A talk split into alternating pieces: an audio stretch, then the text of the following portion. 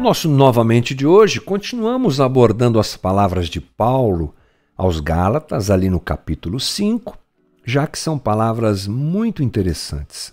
Alguns textos, eles possibilitam um mergulho onde nós aprendemos com cada texto, com cada parte do texto, melhor dizendo, com cada palavra do texto. Não tenho dúvida nenhuma de que esse é o caso.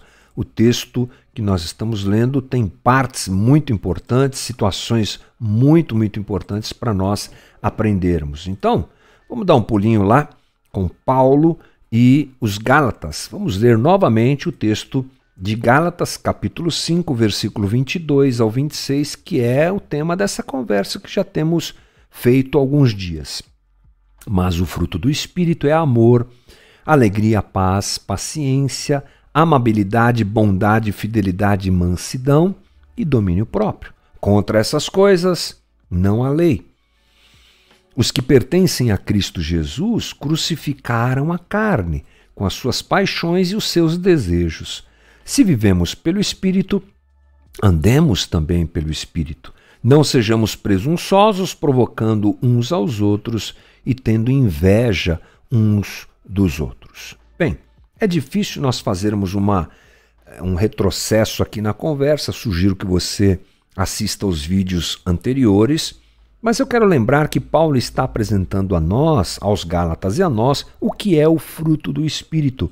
Ele divide esse fruto em três partes, cada parte contendo três características e virtudes que devem ser vividas pelo cristão a partir da ação do Espírito Santo em cada um de nós. Eu coloco na tela para você aí a divisão que Paulo faz. Primeiro ele diz três características que têm a ver com a atitude do cristão para com Deus mais três características que têm a ver com a atitude do cristão para com outras pessoas.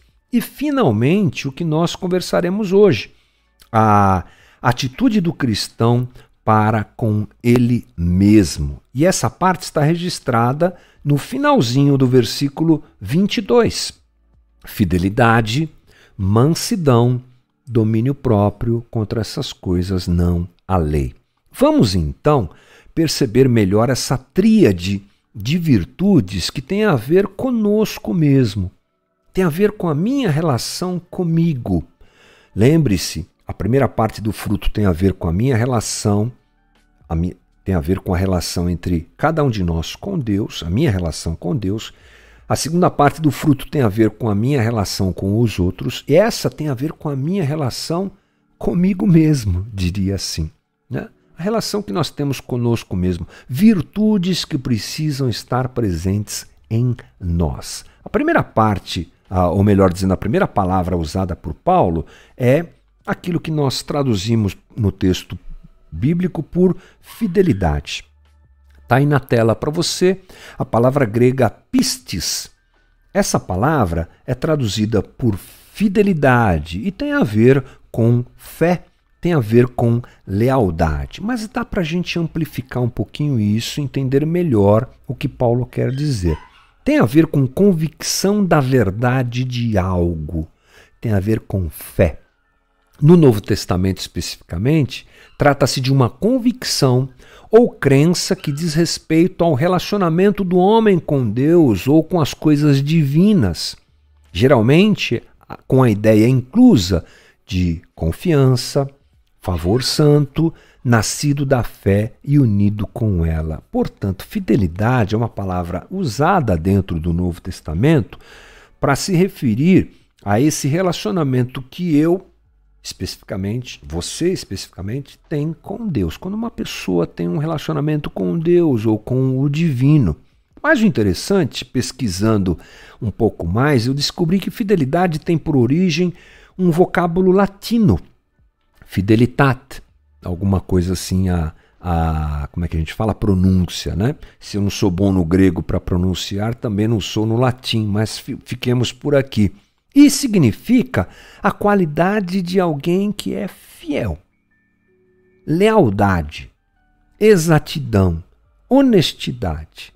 Eu gosto desses termos que amplia um pouco mais o nosso entendimento. Então, fidelidade tem a ver realmente com apego às verdades do Evangelho, com apego à fé em Cristo Jesus. É um jeito de expressar a fé que tenho em Cristo Jesus. Ser fiel a Cristo é ter fé na obra que ele realizou na cruz, é ter fé na obra do Evangelho que é gerado em mim pela ação do Espírito Santo. Por isso que tem a ver comigo mesmo. Tem a ver com essa relação que eu tenho com Deus. Quem desenvolve isso em mim, em você, é o próprio Espírito Santo. A fé que temos em Cristo não é nossa. Por isso que é equivocado uh, a gente dizer assim: ah, eu tenho muita fé em Cristo Jesus, eu tenho muita fé no Evangelho. Peraí, deixa eu tentar melhorar minha colocação aqui. Quando a gente diz isso como uma virtude pessoal, ah, eu tenho mesmo, pode acontecer tudo o que for, eu sou uma pessoa de fé além de ser uma presunção exagerada, né, é também a falta de entendimento de que até a fé que temos é gerada em nós pelo Espírito Santo. Até a, o fato de sermos fiéis não é mérito nosso. É ele porque é fruto do Espírito. Lembre-se, estamos navegando em cima dessa realidade. Fruto do Espírito, quem gera o Espírito, até a fé que tenho em Cristo não é mérito meu, é dele. Interessante, não é? Mas a segunda a palavra usada por Paulo aqui é a palavra mansidão. A palavra grega prautes, ou algo assim, traduzida por mansidão, significa dócil, significa submissão. Olha que interessante. Às vezes, a palavra mansidão ela é interpretada principalmente Acho que posso dizer isso no tempo presente como frouxidão. Ah, o fulano de tal é muito manso, ele é muito, muito bonzinho, muito bobinho. Parece que essa é a ideia, mas não. A palavra mansidão, ela tem um significado bem interessante, é poder sob controle. Poder sob controle. A palavra era usada para se referir a um animal selvagem que foi domesticado e criado sob controle. Tem a ver com gentileza, tem a ver com bondade, tem a ver com humildade, mas não tem a ver com fraqueza. Tem a ver com domínio do que é forte, para que aquilo que é forte não seja usado de forma indevida no tempo que vivemos, você há de concordar comigo, o que se prega muito é a força, é a realização, é a imposição da minha vontade. Quem é admirado? Ah, quem faz valer a sua vontade. Esse é admirado. Paulo diz que mansidão é um fruto do espírito, porque vai na contramão do que pensamos, do que vivemos e da nossa própria forma de ser, né? Porque se a sociedade é assim hoje em dia, ela é assim porque nós somos assim. E nós, de alguma maneira, fizemos esse jeito de ser explodir nos dias de hoje. Por quê? Porque nós queremos que a nossa vontade seja, é, seja posta, seja colocada para valer. A nossa vontade, inclusive, usamos a força que temos para isso. Paulo diz que parte do fruto do Espírito é esse essa capacidade que nós naturalmente não temos, mas que o Espírito Santo nos dá, de, diante da força que temos, submetermos isso a Deus. Mansidão. E domínio próprio é a palavra grega mais chata de pronunciar dessas todas que eu pronunciei hoje. É alguma coisa como. É, egikrate, Cratea, alguma coisa do tipo, desculpa, é muito difícil pronunciar. O Paulo Onk devia me ajudar com isso. Ela é traduzida por domínio próprio. Significa autocontrole, domínio dos próprios desejos e apetites. Essa é uma palavra que até certo ponto parece com mansidão.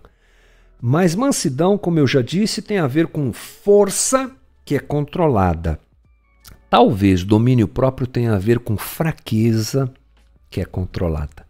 aplica-se à disciplina que os atletas exerciam sobre o próprio corpo. Paulo usa essa palavra em 1 Coríntios 9, 25 dessa maneira, e também o próprio domínio do cristão na área sexual. Então, se mansidão tem a ver com a força que eu não exerço para impor alguma coisa sobre alguém, ou sobre, é, melhor dizendo, exaltando, fugiu a palavra aqui, a minha vontade, domínio próprio tem a ver com o domínio das minhas fraquezas e não das minhas da minha força. É o atleta que exerce poder sobre o seu corpo, e na hora que ele está cansado, ele vai e continua fazendo aquela atividade para se aprimorar naquilo que ele quer alcançar. É o domínio do cristão na área sexual, uma área que tanto trabalho dá para gente, né? Já que somos seres é, espirituais com o corpo, a gente não pode jogar esse corpo fora de jeito nenhum, mas a gente tem que aprender a dominar as carências do nosso próprio corpo. E então essa palavra tem a ver com isso. É o domínio da fraqueza, é a capacidade de superar aquilo que tanto desejamos e é a contramão da força da natureza humana, né? da natureza humana. Lembra que nós estamos fazendo aqui uma leitura que Paulo nos leva a entender o contraponto entre natureza carnal, obras da carne e fruto do espírito. Obras da carne, domine, não dê valor a elas. Fruto do espírito, deixe frutificar. Deixe frutificar a, a, o domínio próprio. Deixe que o espírito frutifique isso em você. Né? Trabalhar isso na nossa vida. O desafio que nos impõe o Evangelho é justamente esse: é a frutificação do Espírito. É o fruto do Espírito aparecer. Para isso, talvez uma autoanálise cotidiana seja necessária e a transformação que denota a presença do Espírito Santo em nós é a manifestação desse fruto. Muitas pessoas acham que a manifestação do poder é que evidencia que o Espírito Santo está em mim ou que habita em mim e que está agindo em mim. Cuidado com essa interpretação. Nos evangelhos você vai encontrar Jesus dizendo para algumas pessoas a respeito do fim dos tempos que ele vai dizer a elas: Não as conheço. E elas vão replicar a Jesus dizendo: Mas em teu nome nós fizemos tantas coisas, expulsamos demônios. Não conheço vocês. O que evidencia que o Espírito Santo habita em mim não é poder, é transformação. Metanoia. Paulo já nos ensinou um pouquinho disso hoje no quadro é, sobre grego. É a transformação, porque essa transformação eu não consigo vivê-la através da minha capacidade humana e natural. Ela é uma obra do Espírito em mim, é fruto do Espírito que habita em mim, que transforma a minha vida. Hoje a gente encerra essa questão do fruto.